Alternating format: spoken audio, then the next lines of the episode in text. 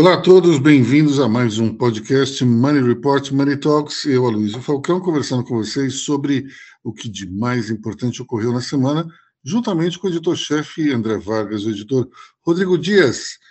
Vamos começar pelo assunto mais importante, aquele que dominou as conversas, aquilo que todo mundo falou sem parar, as entrevistas do Jornal Nacional, especialmente aquelas com Jair Bolsonaro e Luiz Inácio Lula da Silva. É, nós tivemos aí claramente uma diferença no tratamento aos candidatos. Né? Na primeira entrevista com Bolsonaro, foi um pugilato. Não dá para dizer, eu acho que outra coisa. Dá, André Vargas? Não, não dá, mas temos que levar em consideração o seguinte: é, é, quem está no poder sempre está sujeito a uma crítica maior. E a maneira como o Bolsonaro reage às críticas também sempre aumenta a temperatura. Eu achei que Bolsonaro iria tomar um remédio, alguma coisa assim, um canabidiol, alguma coisa, no Rivotril, mas ele, ele não se contém. Né? E o interessante foi o seguinte: é, é, o nome, a nomenclatura disso é Sabatina. E, por outro lado, Bolsonaro não foi sabatinado. Eu acho que o único que foi sabatinado foi o Ciro. É, porque. De todos foi. É, o Bolsonaro faz, é, é, recebeu uma pergunta e respondia outra coisa, chamando o jornalista de mentiroso. O que também se provou uma mentira. Então, assim, aquilo não foi, não foi uma sabatina. É, e do Lula também não foi.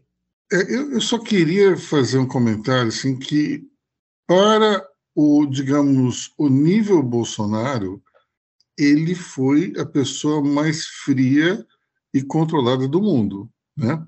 É, embora ele tenha, é, digamos, é, é, desopilado o fígado aqui ou ali, mas para o padrão Bolsonaro ele foi controladíssimo, você não concorda? Concordo, não, sou obrigado a concordar com você sim, Luiz, mas, mas tem um detalhe, né? A sabatina é para apresentar o candidato. É, quem não, quem não gosta do Bolsonaro continua não gostando. E quem gosta do Bolsonaro continua achando o máximo aquilo. Pois é, você não para trouxe nenhuma. Não, não trouxe nada. Você não trouxe nenhum indeciso para o rol ali. Né? Você, quem gostava, gostava quem não gostava continua sem gostar. É, é, Mas... sabe, é, já a, a, entrevista do, do Ciro, as, entre, as sabatinas de Ciro e Lula, sim, elas trouxeram votos para ambos.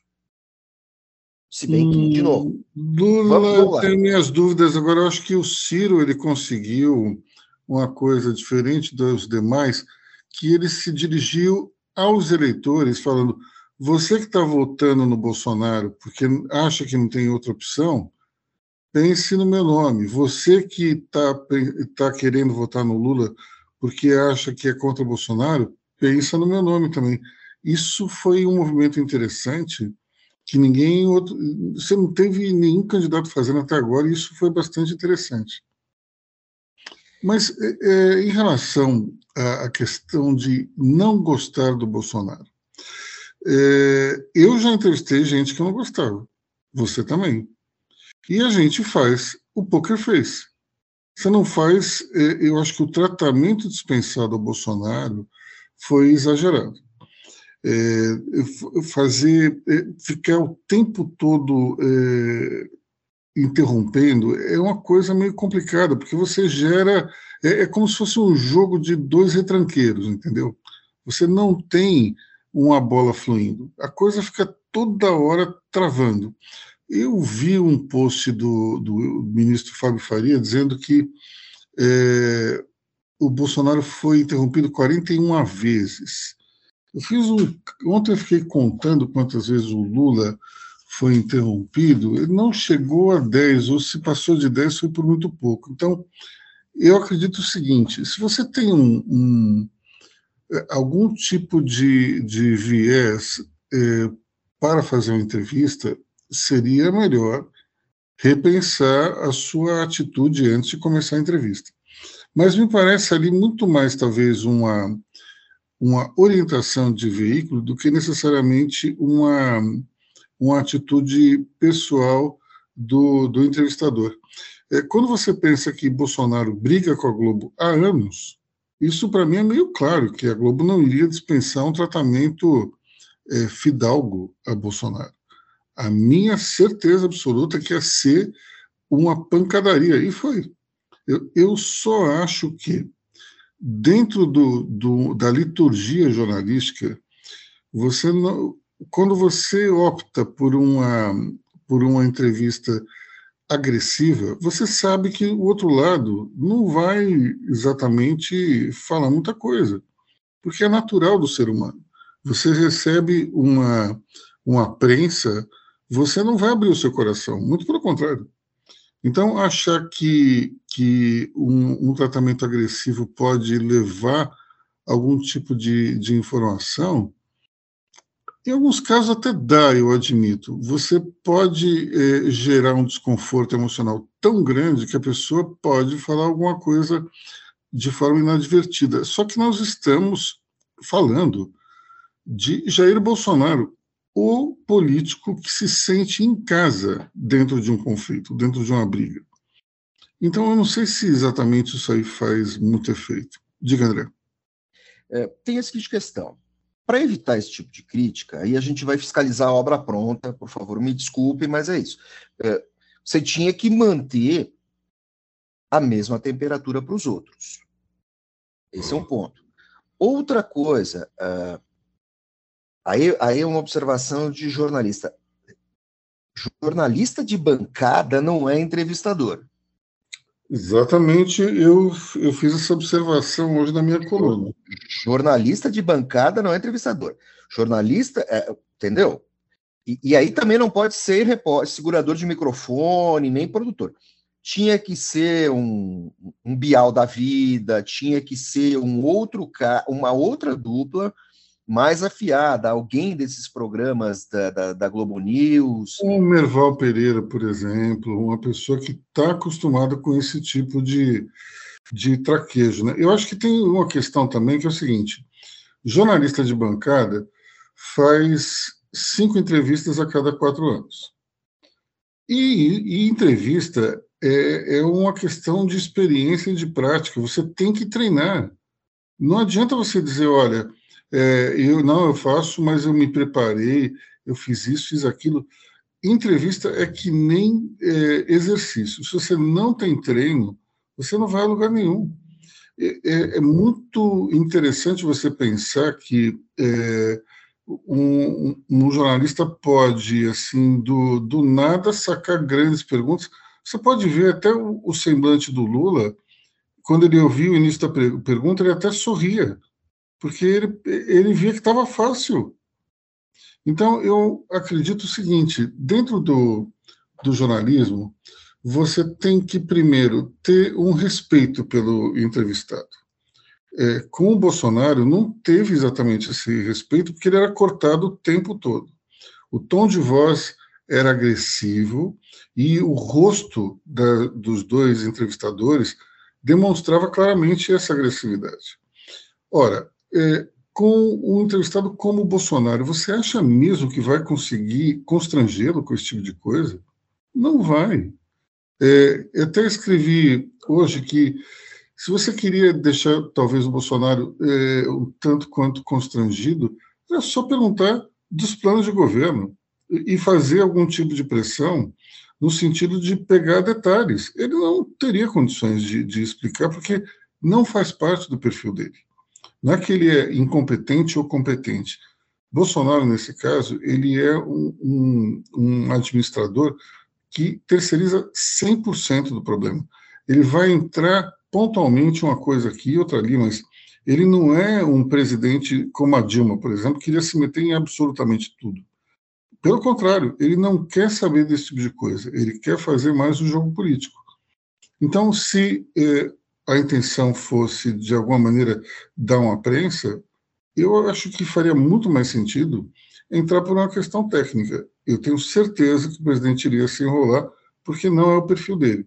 Agora, ficar falando da atitude dele durante, o, durante a pandemia, se, se ele imitou gente eh, sem ar ou não, olha, é o Bolsonaro, pessoal. Bolsonaro faz esse tipo de coisa. Agora ele, vai, ele iria dizer, ah, eu me arrependi? O Bolsonaro? Claro que não. Então, me pareceu que a entrevista ela foi agressiva de um lado e ingênua do outro. É uma ingenuidade achar que você vai dobrar uma personalidade como o Bolsonaro dessa maneira. Eu acho até mais, é, dentro, do, dentro desse contexto de polarização que a gente vive, o Bolsonaro encarou aquilo como uma oportunidade de manter viva a chama é, dos militantes, porque, afinal de contas, eles têm hoje um, uma, um argumento bastante concreto. Ó, a Globo privilegiou o Lula, porque a partir do momento em que você tem uma, uma entrevista muito agressiva com o Bolsonaro e bastante, digamos, amena com o Lula, eu acho que é, não tem o que você discutir, pelo menos dentro desse ambiente bolsonarista. Se daqui para frente alguém fala assim, a Globo está sendo imparcial, ela, ela não está, ela está sendo parcial. Claramente, esse tratamento denota uma parcialidade. Agora, é, isso de alguma maneira vai, vai ter algum efeito prático? Acredito talvez que não. Eu acho que o Lula pode ter, por conta é, desse ambiente mais agradável, ter vendido melhor o peixe, embora ele tenha escorregado violentamente em alguns aspectos, especialmente no que diz respeito ao agronegócio. Mas, é, é, e também ele não respondeu é, se ele iria fazer, o que ele iria fazer com as contas públicas, e também não respondeu se iria é, respeitar, acatar uma lista tríplice é, no Ministério Público ou não. Enfim, ou melhor, na Procuradoria Geral. É, esse tipo de situação, é, dá para ver claramente que você tem uma. uma se não, você não tem uma predileção pelo Lula, você tem, no mínimo, um ataque total e, e um, um, uma, um approach bélico em relação ao Bolsonaro. Vai ter mais voto para o Lula? Acho que um pouco. Para o Bolsonaro, não. Acho que não. É, tanto é que é, as conversas hoje estão muito em torno do, dos debates que vão se aproximando. Né? Nós vimos ao longo da semana é, muita gente comentando que Bolsonaro não iria mais ao debate. É, agora parece que por conta da, da, da performance de Lula na quinta-feira, ele já está reavaliando. Eu acredito que o debate é importantíssimo. Quando você olha a pesquisa é, feita é, é em relação a onde você se informa para realmente votar, o debate é o é, é o principal tópico, se não me engano, com 24 pontos percentuais. O horário eleitoral gratuito, só 4%. Aí você tem uma série de coisas aí no meio, mas o fato é que o debate é o grande momento que as pessoas vão lá para decidir. Ora, se Bolsonaro não for, Lula provavelmente não, não vai também. E aí a gente vai ter que esperar um segundo turno. Você não acha que é isso aí, André? É por aí, porque assim, ah, só faz sentido para o Lula, que é o líder das pesquisas, ir ao debate se o seu principal inimigo for. Se o Bolsonaro não vai, e Bolsonaro não é dado a debates, uh, o Lula vai apanhar de todo mundo ali. Vai lá para quê? Para dar palanque para os outros? Então ele vai estrategicamente vai, vai, vai abrir mão de ir. Porque ali quem é desses que estão, desses, uh, uh, desses outros quatro que estariam lá, estarão lá, que pode querer compor com o Lula? Tebet, talvez, em algum momento. Né? Então, uh, o que, que ele pode fazer? Ele pode escapar do, ele pode escapar do debate, que é a melhor alternativa para ele. E daí deixar para o segundo turno ele, Bolsonaro, é, vai ser interessante ver um cara a cara com o outro, porque isso acho que nunca aconteceu, né? um falando com o outro em público, acho que. Eles nunca foram inimigos. Não. Nunca foram inimigos, é, porque, até porque o, a ascensão do Bolsonaro se dá no momento que o Lula já está em descenso, né? está meio retirado aí da, da vida política. Então, é, não tem exatamente um conflito direto entre os dois, mas, ao mesmo tempo, a gente percebe que o Lula tem mais condições, talvez, de, de provocar seriamente, enquanto o Bolsonaro tem mais condições de fazer a, a famosa lacrada, né? de tentar dar aquela alfinetada sem muito sentido, mas que deixa a pessoa desconcertada. Eu acho que esse debate, claramente, para mim, não vejo muita chance dele acontecer. Agora, se acontecer, vai ser interessante. Todos os outros candidatos batendo ou no Lula ou no Bolsonaro, para eles realmente não, não tem muita coisa. É, vamos falar do grupo de WhatsApp? Eu queria, Aqui... queria só uma, uma, outra questão. É, hum. Ciro Gomes.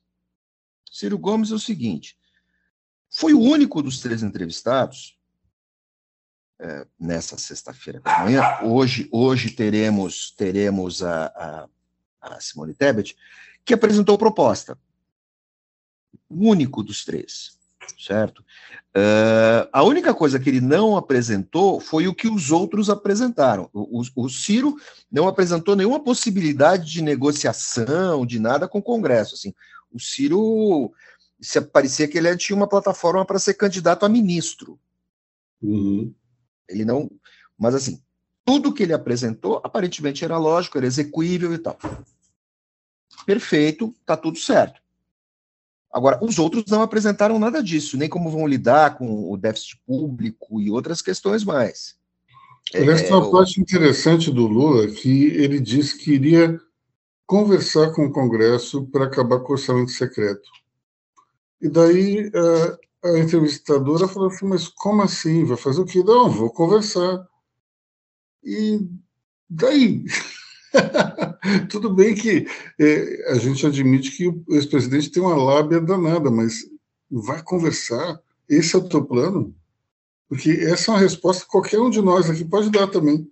Ah, eu vou conversar. E daí? Complicado, viu? É, antes da gente passar para pro, os empresários, eu só queria chamar a atenção para um ponto e queria até a opinião de vocês dois. E to, todo mundo muitas pessoas estão falando dos sinais, né? Quais são os sinais que o próprio Jornal Nacional deu, a própria bancada do JN deu, e os, e os sinais que os presidenciáveis é, deram, né? No caso do Bolsonaro, aquela colinha dele na mão, é, Nicarágua, Venezuela, Dário Messer, é, aí tem os sinais, e, cada um interpreta de um jeito que, assim, é, a gente tenta fazer aquela análise fria, né? É, porém, é, é, cada teoria da conspiração que rola, que, que paira no ar, é, alguns fatos, né? É, o, o, JN, o, o, André falou que o Bolsonaro fechar a Globo, o Lula falou irregular exatamente.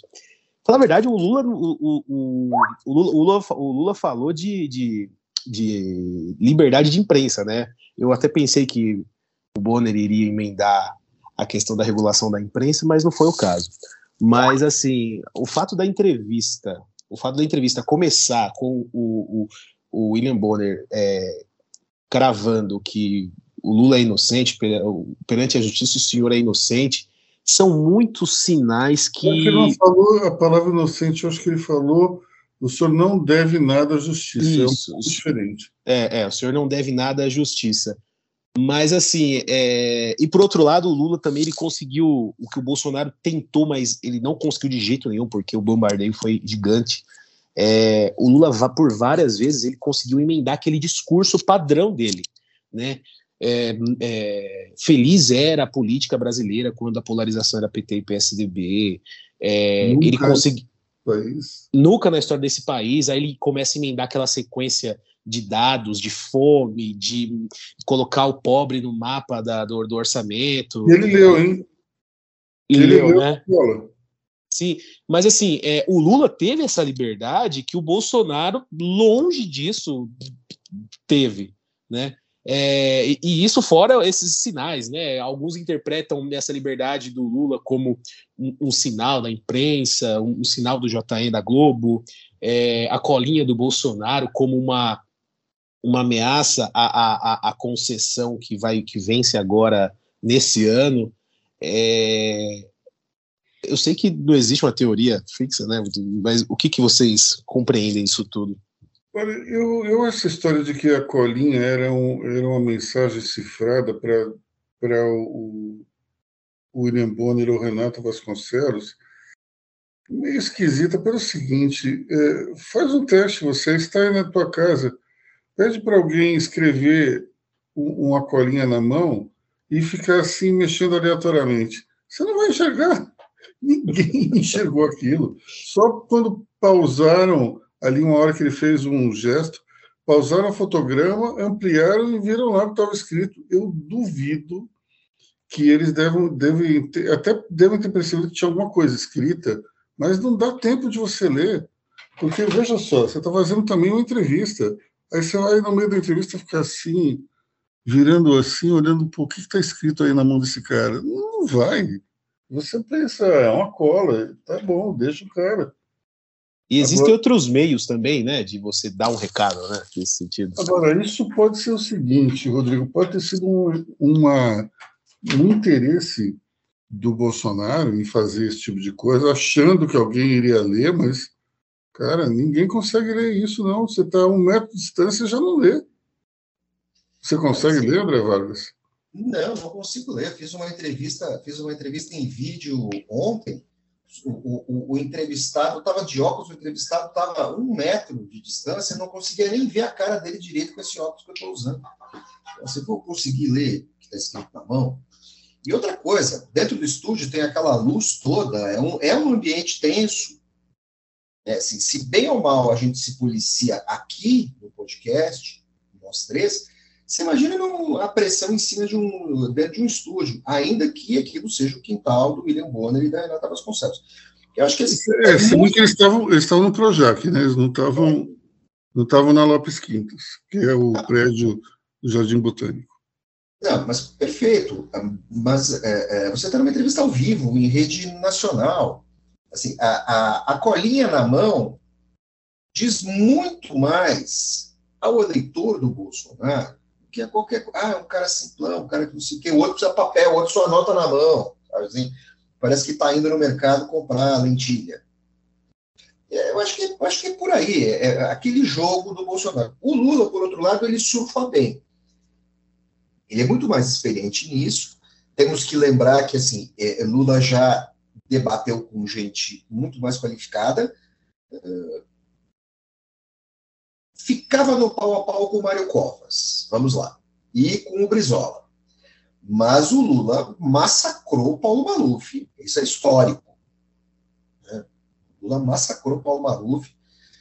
Então, é, é... Mas quem disse filhote da ditadura foi o Brizola. Sim, sim. E o, e o como é que é? Você, você, o Maluf dizendo que era competente, e o, e o, e o, o Lula é: você compete, compete, compete e nunca ganha. genial. E o, e, o, e o Mário Covas teve uma melhor ainda, né? Paulo, você perde para mim desde o tempo do futebol na pole, que é outra coisa maravilhoso tudo aquilo. Né? É, é, filhote da ditadura, não. O, o Brizola chamou o Lula de sapo barbudo. Filhote da ditadura é o Collor. Não, não, não, não. Não, ele não? não, ele chamou o Maluf de filhote da ditadura. Ah, tá. O Lula, o Lula chamou. Não, não, Brizola não, chamou o Maluf de filhote da ditadura. O, o, o, filho, o depois que o Brizola perdeu o segundo turno para o Lula, se não me engano, por 0,16%, 0,6%.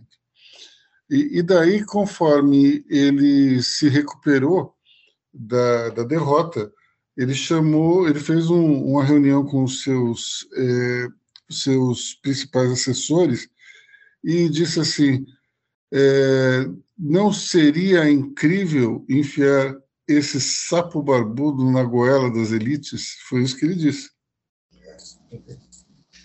Mas eu acho que o Lula surfa bem nessas respostas, porque ele também se apresenta de uma maneira mais calma. Didático, está lá explicando e tal. E aí ele tem toda aquela coisa, ah, vamos voltar a comer picanha e cerveja e tal. Só tem um alerta. Né?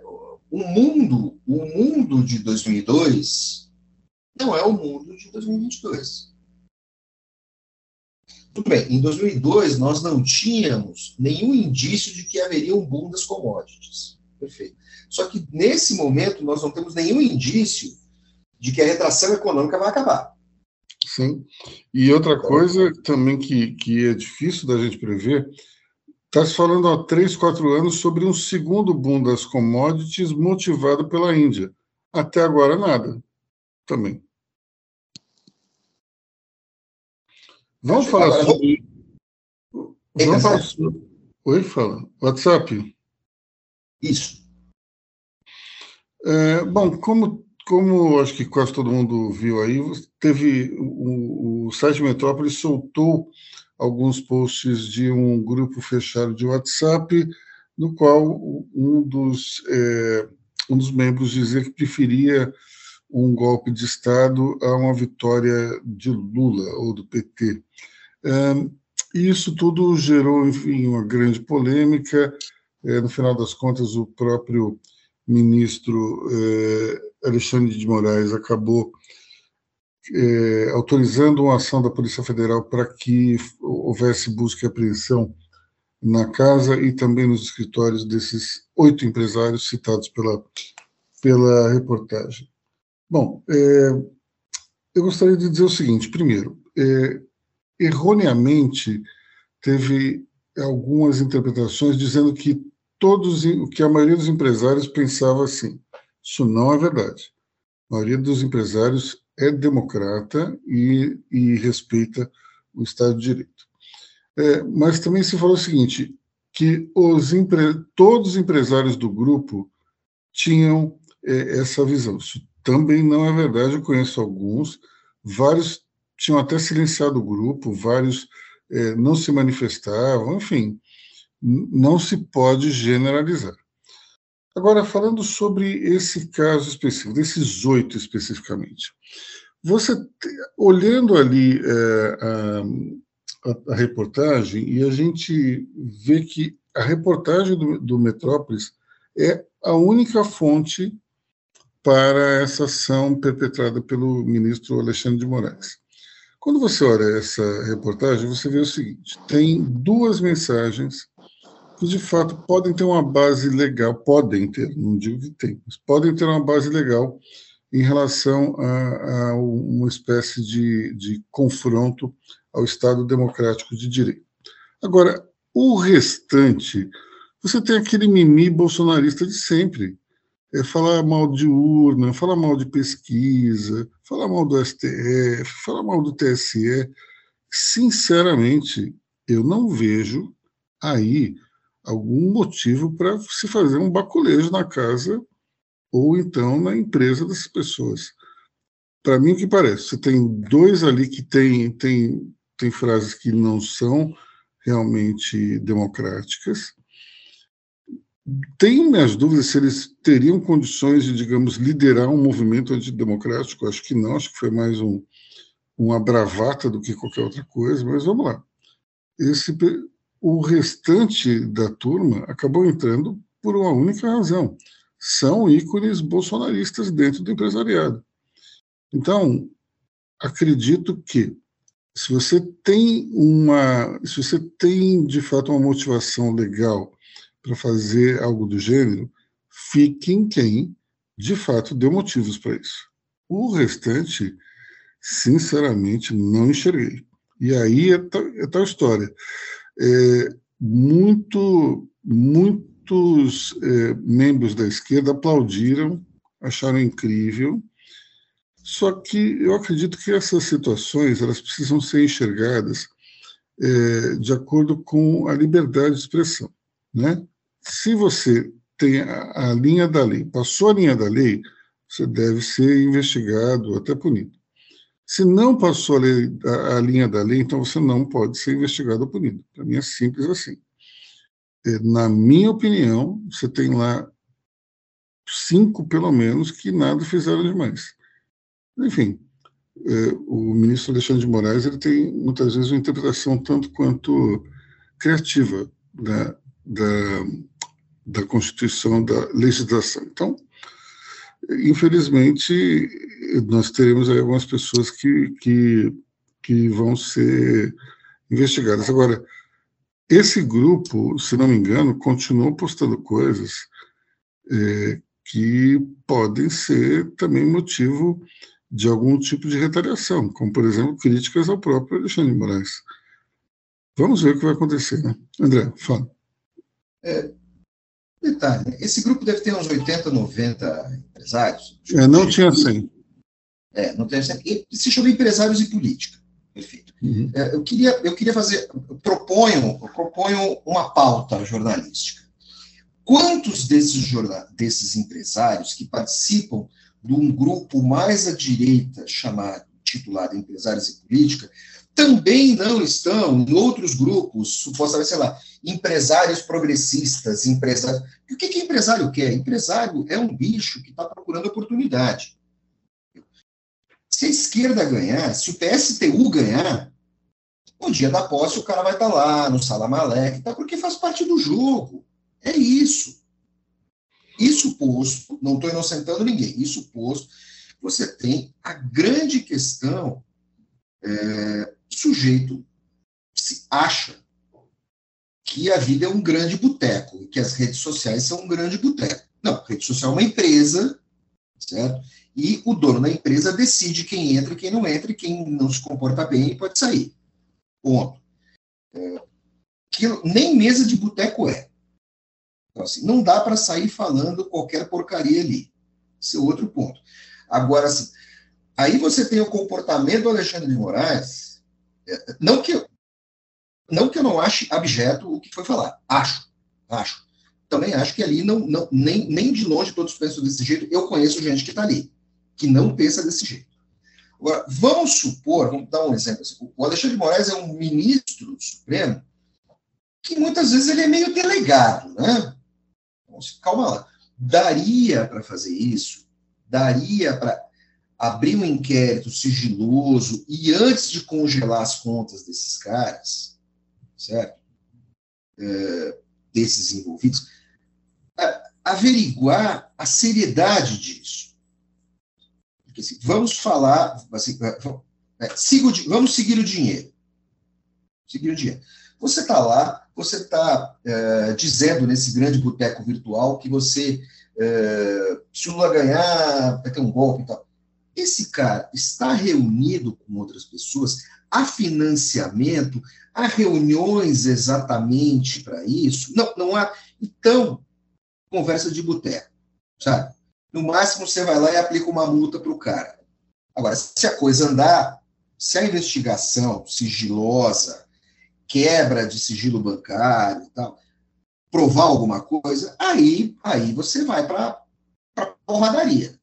Você vai, você vai para a briga. Agora, desse jeito assim, é, é, já, é, já é um escândalo desgastante para o empresário.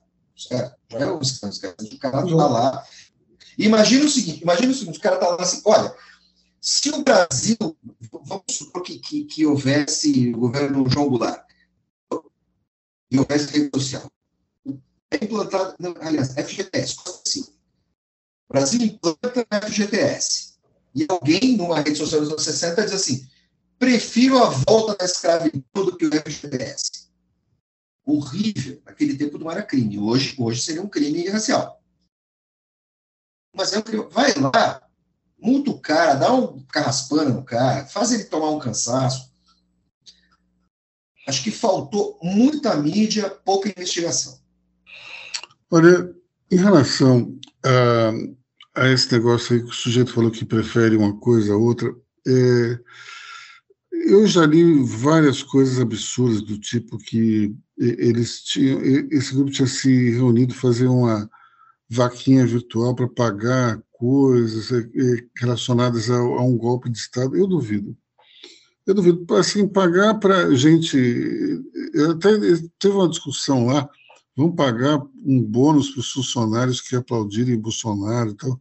E daí os caras falaram, não, mas isso pode ser visto como compra de votos. Aí desistiram da ideia.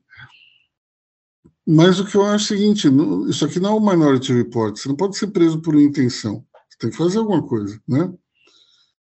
Eu tenho a impressão que a frase do golpe, ela pode até entrar dentro do, da lei que preserva o, o Estado democrático de direito, mas eu não tenho é, eu, não, eu não enxerguei nada que mostre um conluio, uma tentativa de formar um grupo para financiar um golpe. Eu acho que ainda está muito mais no campo da bravata, pelo menos na minha interpretação. Não paga, não paga gasolina, não paga o diesel do tanque. Não. Agora tem um detalhe interessante que é o seguinte: qual é, como é que você responsabiliza um grupo de WhatsApp. Se não me engano, os administradores têm uma participação grande na, na responsabilidade. Só que o, o, fundador desse grupo colocou todos os membros como administradores. E aí, como é que você faz? Você responsabiliza todo mundo? Olha só que interessante. E quem saiu, por exemplo, ele pode ser responsabilizado, responsabilizado retroativamente a gente não sabe, é tudo. Essa situação é tão nova que a lei não prevê essas, é, esses detalhes. Vai ficar na mão do juiz, e aí que é o grande problema.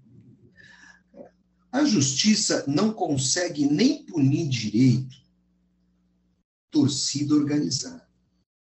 Vai punir grupo de empresário de WhatsApp? De fato, não tem. Não tem. E outra coisa que sabe Uh, dono de rede de assim, dono de rede de restaurante financiando golpe. De novo. Não consigo enxergar. Não, não paga a gasolina do tanque. Sabe? Não, não paga, não paga uh, o combustível para botar os soldados dentro de um aviãozinho para ir até outro lugar. Não, gente, calma. Agora, é, foi feio? Feio. Claro que é feio. Condenável? Condenável.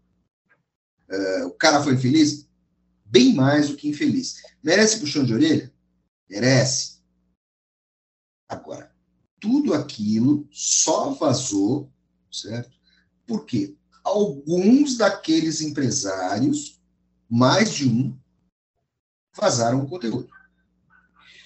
Isso verdade, foi, foi um pouco diferente. Foi o seguinte: como todos eram administradores, algum membro emitiu um convite por link para o jornalista, que entrou e começou a observar e foi imprimindo as telas e foi ficando, entendeu? Foi um pouco diferente.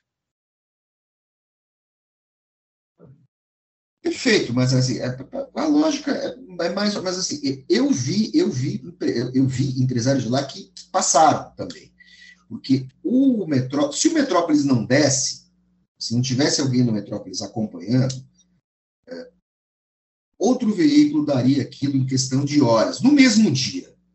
Talvez aquilo chegasse até para a Money Report, sabe? com algumas horas de, de atraso, sabe? Então, eu acho que assim, é, é devagar com andor, assim. E a Fiesp soltou uma nota absolutamente tentacular sobre isso, porque sem citar nomes, a, a, a Fiesp diz que apoia o direito à liberdade de expressão e depois, a seguir, é uma nota muito curta, dizendo que defende a democracia. Então, assim, é uma nota que diz que a Fiesp é a favor de todo mundo. Não diz absolutamente nada. Agora, liberdade de expressão, sim, claro, você pode ter liberdade de expressão, perfeito. Agora, malandro, assuma as consequências do que você falou. Bom, falando em Fiesp, falando em grupo de empresários, é, Lula começa a, a, tentar se aproximar do empresariado utilizando basicamente Geraldo Alckmin, né? Quem fala sobre isso?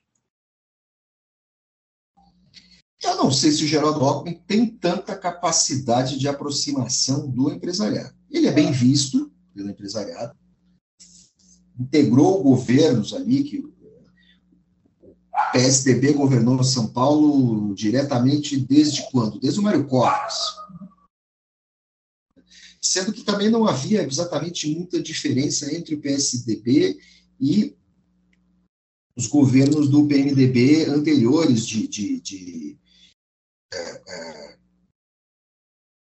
Fleury, Quércia e o, o, primeiro eleito, desculpe. Não, eu acho que o primeiro que foi Montoro, Montoro tinha muita semelhança com o PSDB, tanto é que ele foi um dos fundadores. Agora eu não consigo enxergar muita semelhança com o do Fleury, não. Fleury é um. É um Fleury a máquina estatal estava mais ou menos ali, né? Mais ou menos é, ali. O Fleury era um PMDB mais de direita, assim. O Quércia, aquela coisa que a gente lembra que é tota, era totalmente fluido, né? Uma hora ele estava para a esquerda, outra hora para a direita, sempre com apoio do PCdoB, do PCB, do MR8, então é uma coisa interessante. Mas assim, então, ele tem, ele tem esse trânsito, ele tem essa aproximação. Eu não sei se o Alckmin tem essa capacidade de articulação junto ao empresariado, e também eu não sei se o empresariado está muito afim de se aproximar tanto do Lula nesse momento. Eu acho que não, eu acho que no segundo turno, se for muito evidente a vitória, até sim, mas eu também não, não acho que vai ser uma vitória tão simples ela houver. Acho que ainda existe chance para o Bolsonaro. Estou dizendo desde fevereiro que em algum momento essa diferença vai cair, ela vem caindo. E, e assim, a questão do, do, do, De todo jeito, o empresariado vai se aproximar de quem for eleito. Vamos lá. Sim. Certo? É necessário, a prática exige. Agora, eu acho que o Lula se, é, é, é, se apresentou bom moço, se apresentou paz e amor, mas em nenhum momento ele disse se vai reduzir impostos, se vai desburocratizar, se vai fazer reforma, ele não falou nada do que empresariado, do que eu vi. Ele se dirigiu, sim, ao agro. Né? Aquela história ah, que o agro e o meio ambiente andam juntos, é uma coisa muito vaga. Agora, assim, o agro. Quem falou essa frase foi a Renata. O agro e o meio ambiente andam juntos, quem falou foi a Renata. Ele estava por uma outra linha. Aliás, acho que foi o principal problema dele durante esse debate foi justamente quando ele se referiu ao agro, que ele começou falando que eles, eh, os empresários queriam devastar a mata, foi meio complicado. Chamou até de fascistas alguns, até que chegou uma hora que ele disse, não, é, não, não são todos, mas foi meio tenso a coisa. É, acho, acho meio complicado chamar investidor, investidor informal em, em garimpo e investidor e, e, em desmatamento de empresário. Empresário é o cara que paga imposto. Não, esses caras não são empresários, são bandidos. Acabou. Bandidos. Acabou, acabou, não tem. Não tem. O cara até pode ter uma atividade empresarial, sabe assim? Mas, mas ele... ali, ali é outra coisa. Mas a, a atividade. Colar o agro com isso é um absurdo. Né? Colar o agro com isso, não, não, não, o agro é outra coisa. Você pode dizer que ele é concentrador, que ele é um monte de coisa, mas assim, não dá para não dá para botar no mesmo balaio. Né? É, é, sabe? Não, é outra coisa. Bom, nós vamos agora passar para o assunto que o André Vargas estava aguardando ansiosamente. É o último tema desse podcast e aquele que André Vargas ficou assim pensando a respeito, se preparou para falar. Estamos falando do coração de Dom Pedro I. Meu Deus do céu. Será que eles não confundiram o coração de Dom Pedro com o Sagrado Coração de Maria, alguma coisa do gênero, assim? Porque, quer dizer, é uma coisa meio mórbida trazer o coração do cara. Está lá, está preservado. Isso era um hábito do século XIX, né? Você preservava o cérebro, coração, tinha umas coisas assim. Agora está lá, está preservado, você não vai jogar fora. Tudo bem. Né? Agora, deixa lá. Deixa lá. Aí os caras falam assim: coração de Dom Pedro está inchado. Gente, ele está mergulhado em formol há 200 anos, quase 200 anos. o que que vai trazer, que vai agregar, sabe? É, é, trazer assim, ninguém está trazendo a espada, o laço, os laços fora de Dom Pedro, o chapéu que ele usava, sabe? Não, você está trazendo uma peça do corpo humano. Quem teve essa ideia, olha, uma coisa ideia, ouvi dizer, apenas ouvi dizer, que alguém sugeriu, dizendo que isso poderia atrair votos para Bolsonaro. E aí eu faço a suprema provocação que o Aloysio consegue desenvolver bem.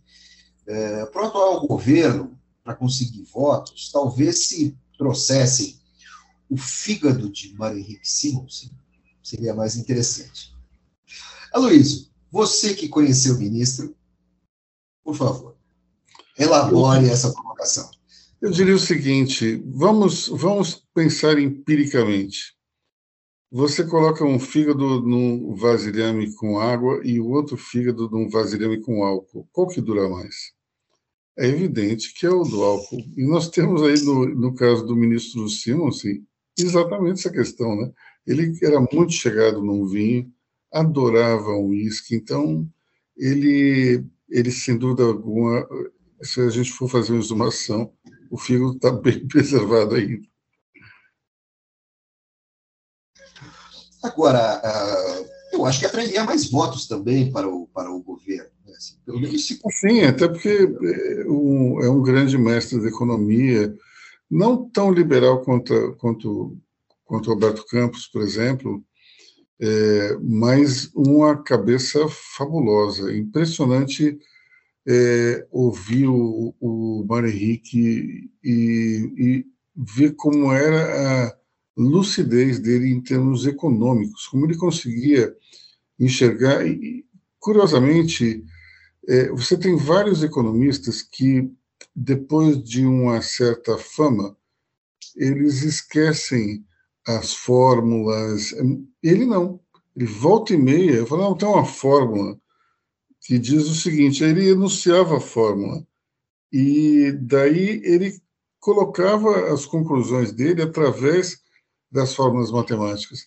Era um, uma cabeça impressionante, impressionante. Uma pena que se foi tão cedo, mas enfim. Faz, é... faria, falta, faria falta a esse governo, ou mesmo aos governos anteriores, mesmo ao governo Fernando Henrique, governo Temer? Eu acho que para, para o Fernando Henrique, para o governo Temer, sim, esse governo, não sei, porque Paulo Guedes é tão maluco que é capaz dele escutar uma crítica e, e já falar, mas você foi da ditadura. Nem ele fez com o, o Afonso Celso Pastore, não sei se vocês lembram, o Pastore fez uma crítica, ele falou assim, é, o Pastore é o da ditadura. É, eu lembro que o Bolsonaro estava do lado dele, deu uma olhadinha assim e ficou quieto, né? Mas me chama a atenção muito a falta de inteligência dentro do, dentro desse cenário é, político-econômico. Você tinha até os anos 90 muitos economistas ou até é, políticos que davam é, frases incríveis, que tinham pensatas que faziam você raciocinar. Isso está acabando. Eu não sei se a gente está numa entre-safra geracional ou se é algo que foi fadado ao desaparecimento. Mas o fato é que eu lembro que eu via certas coisas do Mário Henrique, ou mesmo do, do Roberto Campos. É, ah, Delfim Neto, Delfim Neto. Entrevistei o Delfim Neto umas oito vezes. Sim, Delfim, Delfim é autor de frases interessantíssimas também. É, eu, eu tenho a impressão que talvez é, essa essa nova geração, daqui a alguns anos, venha com, com algum peso. Tá? Mas o que eu vejo é que hoje está no entre-safra de inteligência. Não tem nada assim que você fala, uau! É, me surpreende até negativamente certas, certas declarações do, do ministro Paulo Guedes, que em tese seria a grande cabeça desse governo, dizer que é, ele vai ligar o foda-se para a França É um negócio deselegante. Não dá para entender. Desejo de lacração.